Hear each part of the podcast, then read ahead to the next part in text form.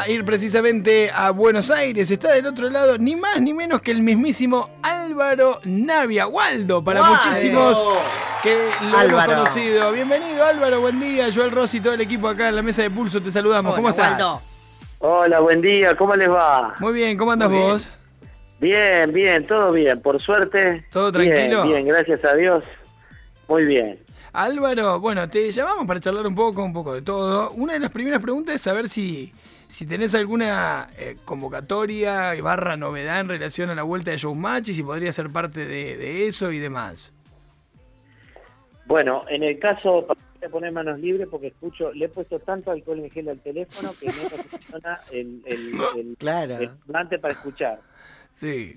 ¿Ahí nos escuchás mejor? Sí, te escuchamos perfecto. Bueno, con el tema Showmatch, eh, yo fui a la primera reunión que tuvimos con Marcelo, pero yo tengo contrato con América, yo trabajo en Polémica en el Bar.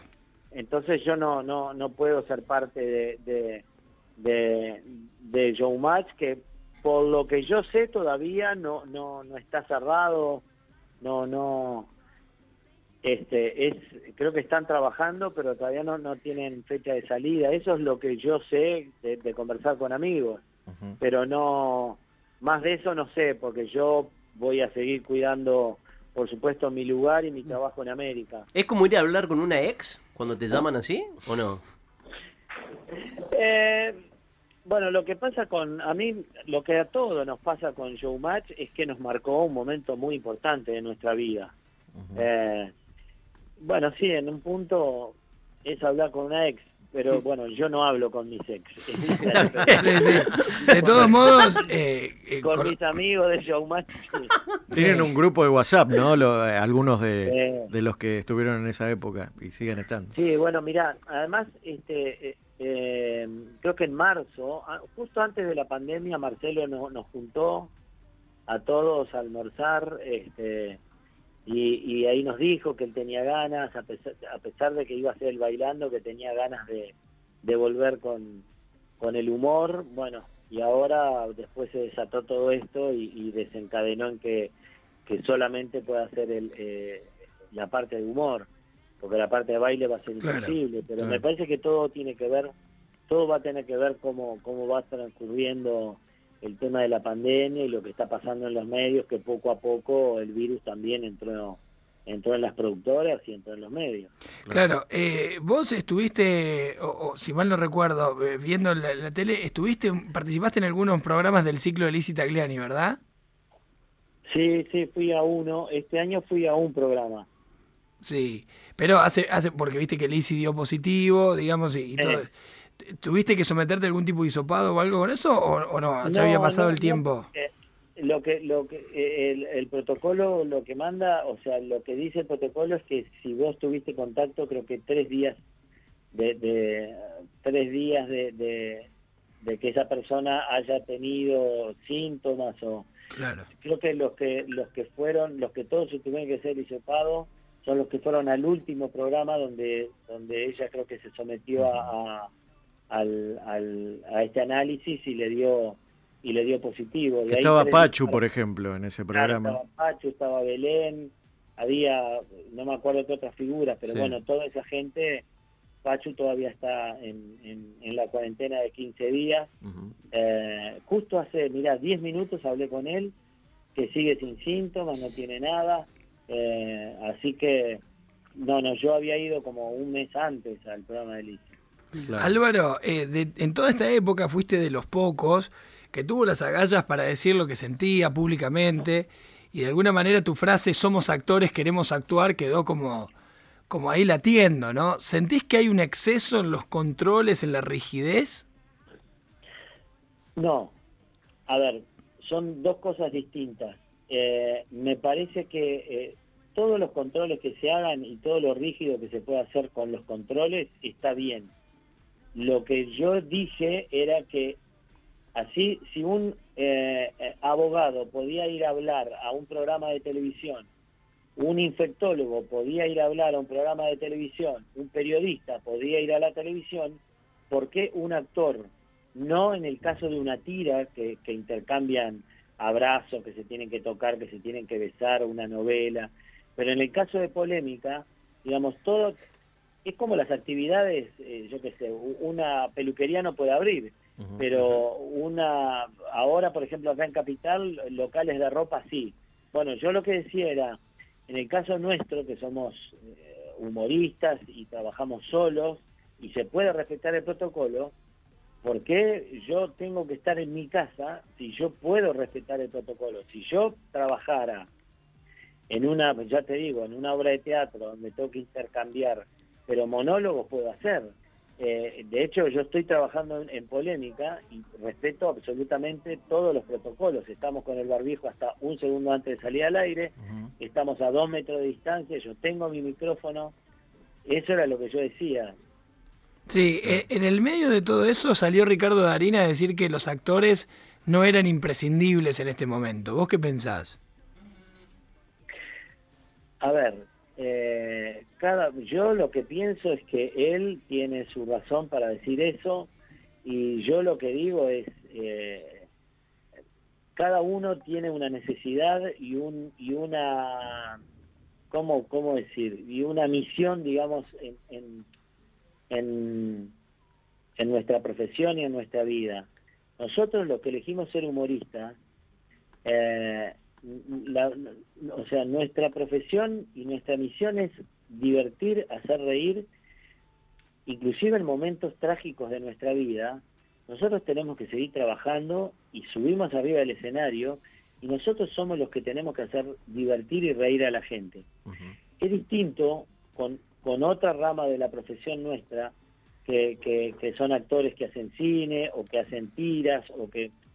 Eh, eh, nosotros somos y hemos sido durante toda nuestra vida y durante la historia, somos los que durante eh, muchos momentos difíciles de, la Argentina, de la historia y del mundo, los cómicos somos lo que somos los payasos que tenemos que salir a hacer reír a la gente. Álvaro, ¿y, no te imaginas esta onda virtual, por ejemplo, de hacer eh, eh, presentaciones pero de, manera virtual o, lo ves raro eso? No, no, no, lo sé hacer y no lo puedo hacer. Lo sufriste mucho cuando lo, decías, incluso en Polémica en el Bar, ¿no? Que te costaba mucho porque tenías que encerrarte, eh, tenías que estar atento a los ruidos.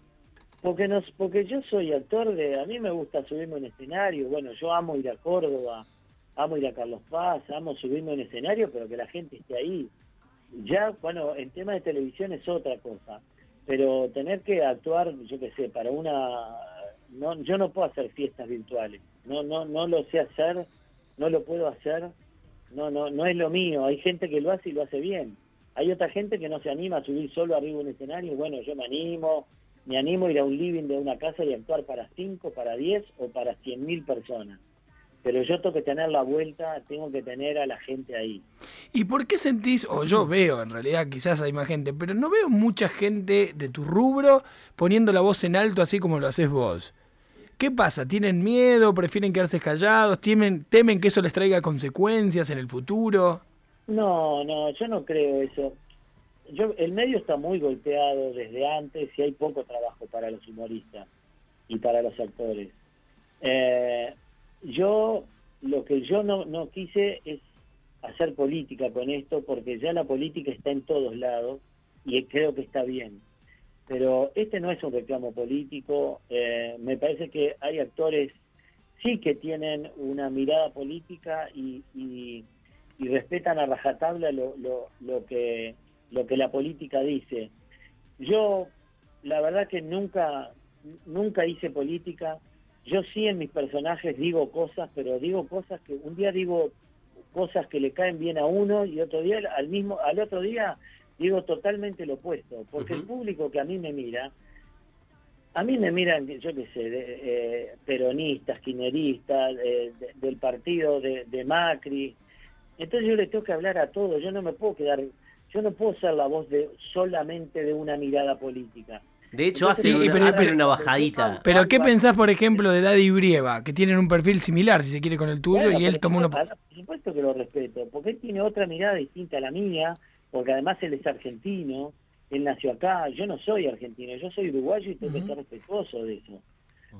Yo hago humor y hago, hago, tiene una mirada política lo que yo hago, pero, pero no soy yo el que habla, ¿entendés? Ayer, por ejemplo, hice un personaje que se llama Bebote Bullrich, que está en contra de la cuarentena y es un ricachón que, que lo único que quiere es beneficiarse para él solo. Pero no estoy hablando yo. Está hablando un personaje, ¿entendés? ¿Entienden un poco? Sí, sí, claro, y, representás a, un determinado público que se sentirá identificado con ese personaje. Y, hoy la bajada de línea irá para otro lado. ¿Eh? Y digo que hoy la bajada irá para otro lado, que van jugando un poco, no, es siempre direccionado hacia un mismo hacia un mismo sector, hacia una misma fuerza. Porque si no te quedas solo hablándole a, un público. Lo mismo pasa con el humor. A mí no me gusta hacer humor para gente de 20 años, o para gente de 80, o para los niños. Yo no me quedo solamente con la... Digo, no, voy a hablarle a este público. ¿Por qué?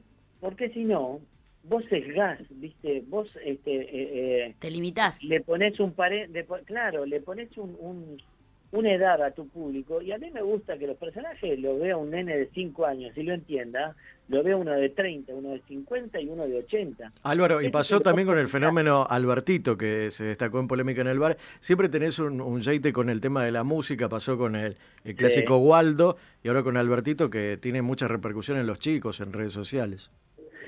Claro, bueno, sí, porque además a mí me gusta trabajar con la música porque la música es universal y la música emparenta y, y, y, une. Eh, porque un día yo puedo hacer a Luis Miguel, al otro día puedo hacer a Pavarotti, y al otro día puedo hacer a Panam, ¿entendés? Entonces, eh, vos ahí eh, lo que abrís es el abanico de tu público. A mí me gusta hacer humor popular y humor que lo pueda entender, como ya les dije, el gran público, que es el que viene al teatro y viene la familia, viste, viene con la suegra y viene con los nenes. Álvaro, ¿y cómo elaborar en un clásico? A, mí me gusta cada tanto meterme en, YouTube y, ver viejos, polémica con Minguito, con Portal, mucho más atrás con Fidel Pintos, pero ¿cuánto esa mística conserva el polémica de hoy? Bueno, mira, eh, conserva mucha de la mística porque está siempre la, la, atenta mirada de Gustavo Sofovich, que tiene todo, tiene toda la, la, impronta y tiene la mirada de lo que era un poco la mirada de su papá, de Gerardo. Entonces, a veces cuando nos corremos un poco, él dice, volvamos a hablar de la manera que se hablaba. Por supuesto que todo ha cambiado que los ritmos son distintos, los temas son distintos, la forma de comunicar es distinta, porque el público va cambiando. Eh, porque hoy no sé si se podría hacer la polémica que se hacía hace 25 años atrás con Minguito. Eh, porque el mundo cambió, porque el público cambió, porque el que miró el polémica de hace 25 años atrás tiene 25 años más. Y todos vamos cambiando. Mucha gente me dice, ¿por qué no hacen el video más que hacían antes? Y no se puede hacer porque Tinelli tiene es otro, porque todos nosotros ya somos padres, somos otros, la Argentina cambió, el público que antes tenía 20 años ahora tiene 40, y lamentablemente no somos los mismos cuando vos tenías 20 a cuando tenés ahora 40, porque tenés otra mirada, porque tenés otros problemas, porque tenés otra manera de mirar televisión, porque tenés menos tiempo. Entonces todo va cambiando, pero el espíritu de polémica sigue siendo el mismo. Álvaro, te dejamos un abrazo grande, maestro. Gracias por este tiempo y ojalá todo esto vuelva a la normalidad pronto. Un abrazo. les mando un abrazo muy grande. Yo quiero decirles que amo el lugar donde están, amo, de verdad les digo, el interior, para yo soy uruguayo y yo soy más del interior que de capital. Eh, tiene otra cosa, otra cosa que es maravillosa, disfrútenlo todos los días porque es inigualable el lugar donde viven. Un abrazo grande y muchas gracias por esta comunicación. Gracias a vos por tu tiempo. Álvaro Navia, ahí está desde Capital Federal, con su mirada sobre todo esto que está sucediendo, bueno, y descartando la posibilidad de estar en Showmatch definitivamente. 43 de las 11 de la mañana.